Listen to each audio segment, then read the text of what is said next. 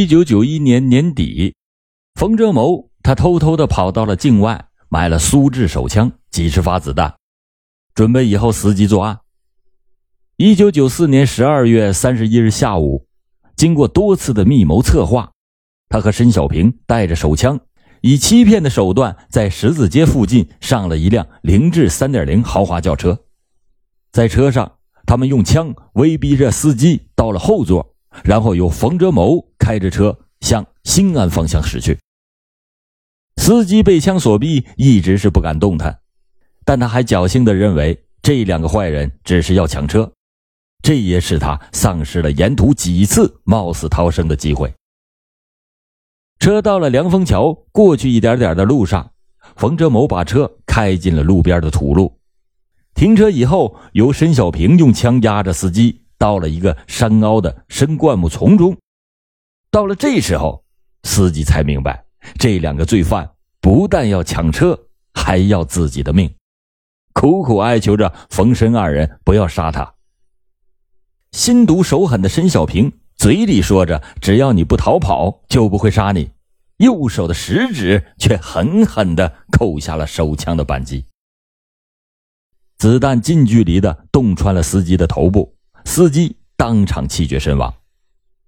杀人以后，冯申这二人又抢走了司机身上的七百多元人民币、石英手表一块、驾驶证等等，还把车开往了新安的方向。然后停在了一个油库里边。不久，又以十万元人民币的价格把车给卖掉了。冯哲谋在这一次拿了七万元，分了三万元又给了申小平。冯哲谋还交代，一九九五年七月十日的晚上，申小平开枪伤人以后，七月十一日，他把手枪交给了冯哲谋，并且决定立即的外逃。中午时分。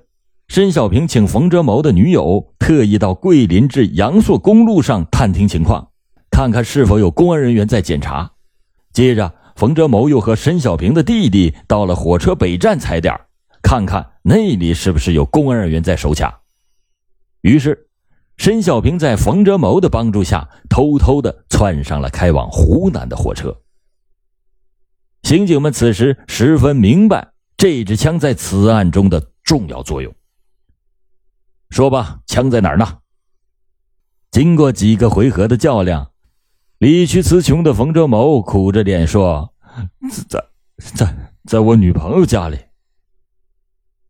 根据冯哲谋的交代，几名刑警从冯哲谋的女友家里的大衣柜里搜出了一支擦得锃亮的苏制手枪、两个弹夹，还有十七发子弹。之前包庇冯哲谋、申小平的几个关系人被传唤到七大队接受审查。刘局长下令从治安支队抽调十名身强体壮的干警担任警卫看守任务。十月三十日凌晨，副支队长带着几名刑警，经过艰苦的努力，把被冯申二人抢走卖掉的凌志轿车追缴回桂林。桂林市委市政府的领导对案件的侦破也是非常的重视，书记和市长几次的过问案件的侦破情况。案件侦破进入关键时期时，杨副书记还专程的到刑警支队听取了汇报，看望为破案而日夜奋战的刑警们。冯哲谋交代了幺二三幺七幺零涉枪案件的有关情况以后，局领导和刑警们一起分析其他涉枪案件。在并案方面，三九案件最有条件，因为根据多方面的工作和分析判断，三九幺二三幺七幺零三起大案是用同一支枪发射的，因此冯哲谋很可能参与了三九案件。冯哲谋，你把其他的案件也讲清楚吧。冯哲谋很干脆的回答说：“，没有了。”那么九一年买的枪，你到九四年才作案。你有这么老实吗？审讯的干警把审讯的锋芒直指冯哲谋。那你说说那辆拉达轿车吧。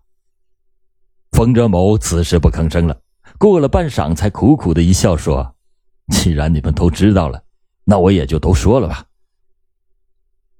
那是一九九二年的三月九日上午，才十九岁的出租车司机林少军开着一辆家里刚买来不久的拉达轿车，在丽君路口揽客。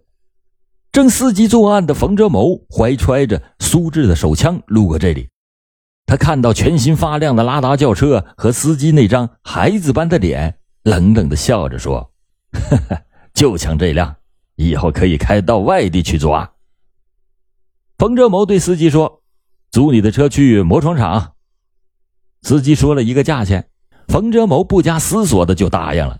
他心里想着，给你多少钱也都是假的。出租车开到了西郊的一个偏僻处，冯哲谋掏出手枪，直接顶住了司机的右肋：“停车，不然打死你！”司机的脸当时被吓得发白。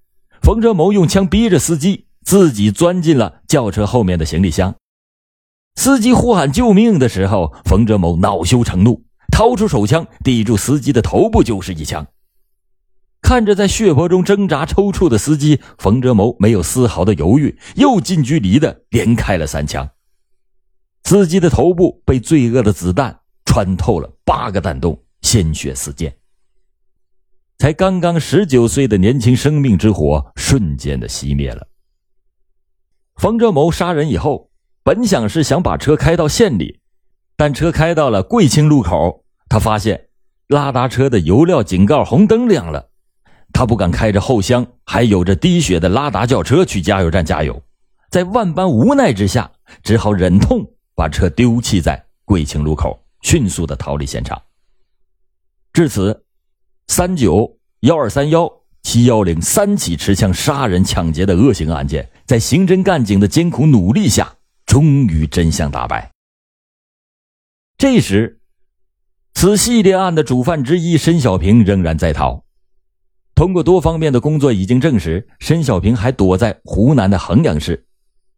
先期到达这里开展工作的仅有刑警支队的贝朝涛和郑壮两个人，力量这明显不足。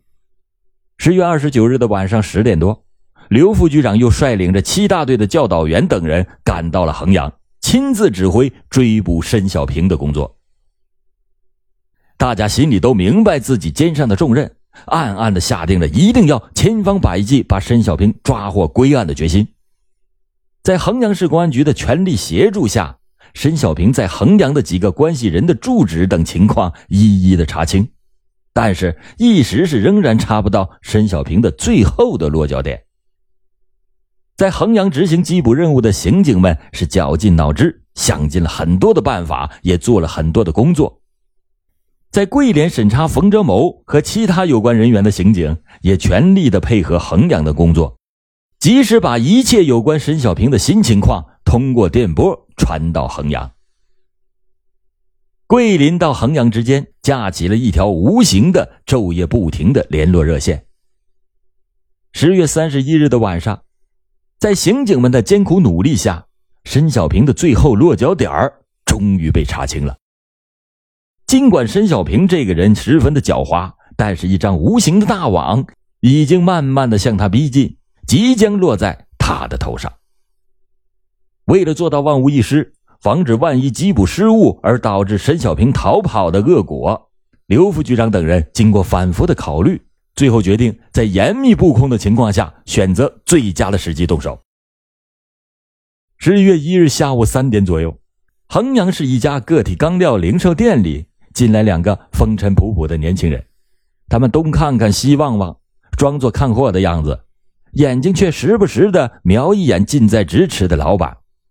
这个老板三十来岁，操着一口衡阳话，一个人在玩着扑克牌，让两个年轻人心存疑虑：他真的是申小平吗？因为他们两个人都没有见过申小平，但看以前申小平的照片是又黑又瘦。而现在的老板则是体型中等微胖，通缉令上说，申小平的下巴左侧有一条长长明显的刀疤，这是他斗殴的时候留下的一个纪念。但眼前的这个老板下巴左侧仅有一条不明显的伤痕，特别是老板还操着一口衡阳话，而申小平是桂林人，抓还是不抓？刘副局长略微的考虑了一下。果断的一挥手，动手！两个年轻人如出山猛虎般的扑了上去。眨眼之间已经把正在玩扑克牌的老板压在了身下。紧接着，几个人也冲了进来，把老板铐住。他们就是桂林市公安局刑警支队的张耀墨、贝朝涛和郑壮等人。此时，老板用着衡阳话破口大骂：“干什么？干什么？想打劫啊！”不由他再叫再喊，他已经被几个人推上了汽车，押回公安局的时候，不知是无意还是有别的原因，老板央求警官说：“把手铐松一点吧。”这说者无意，听者有心。小贝等人听了老板的话，顿时大喜过望。这是纯正的桂林话，没错，他就是沈小平。接下去的审讯已经明明白白的证实，老板就是沈小平。沈小平两天没有得到桂林的消息，已经敏感的预感到了桂林可能出现了问题，于是他已经把钢材店的钢材贱卖，筹到了一万多元钱，准备一旦风声紧就外逃了。他万万也没有想到，桂林的刑警那可不是吃素的，他们比他快了一步。申小平被抓的这个消息一传回桂林市，刑警支队是一片欢腾。这个罪大恶极的罪犯今天终于落网了。十一月二日下午四点，申小平被押回桂林。申小平此时非常的明白，桂林的刑警不会平白无故的到衡阳来抓他。虽然他的嘴巴现在还很硬，但在刑警们的凌厉攻势下，他承认了七幺零涉枪案。那么幺二三幺杀人劫车案呢？他开始是不承认，后来在证据的面前就一口咬定这是我一个人干的，和任何人都没有关系。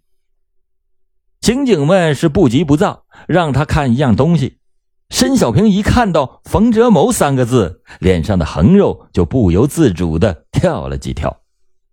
又让他从玻璃窗的小洞看了一看坐在地板上已经是哭丧着脸的冯哲谋，他只好是长叹了一声：“哎，这还有什么话讲？我认了。”一九九五年十月十三日下午，桂林市公安局召开了新闻发布会，市委常委、市公安局局长。刘正豪主持发布会，刘大海副局长代表着桂林市公安局宣布，曾经在本市造成了极为恶劣影响的三九幺二三幺七幺零三起恶性持枪杀人抢劫案，在全局干警的共同努力下，现在已经成功侦破。被抢劫凌志轿车的单位有代表也闻讯赶到会场，向桂林市公安局赠送了一面锦旗。十月二十二日发现了白骨，这么快的就破了案，缴回了车，案犯又全部落网，真是大快人心，太让人高兴了。十月十日，一个白发苍苍的老妈妈领着几个妇女、小孩到了刑警支队，献上了一面写着“为民除害、伸冤报仇”的锦旗，握着刑警的手，久久不肯松开。他们就是被害司机殷正德的家属。